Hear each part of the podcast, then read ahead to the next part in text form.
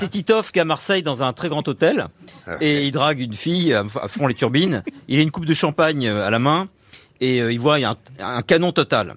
Et la fille est totalement tétanisée par Titoff, donc elle s'approche de lui et dit Titoff, je t'ai reconnu, euh, j'adore les grosses têtes, mais il paraît que t'as toujours plein de gadgets sur toi. Titoff il dit ah des gadgets j'en ai hein, sur moi. Il dit tu pourrais m'en montrer un? Et regarde ma montre là, euh, elle peut dire si la fille avec qui je discute porte une culotte ou pas.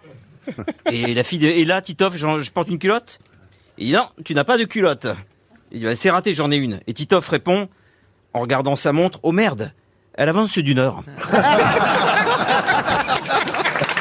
Ah si, elle est bien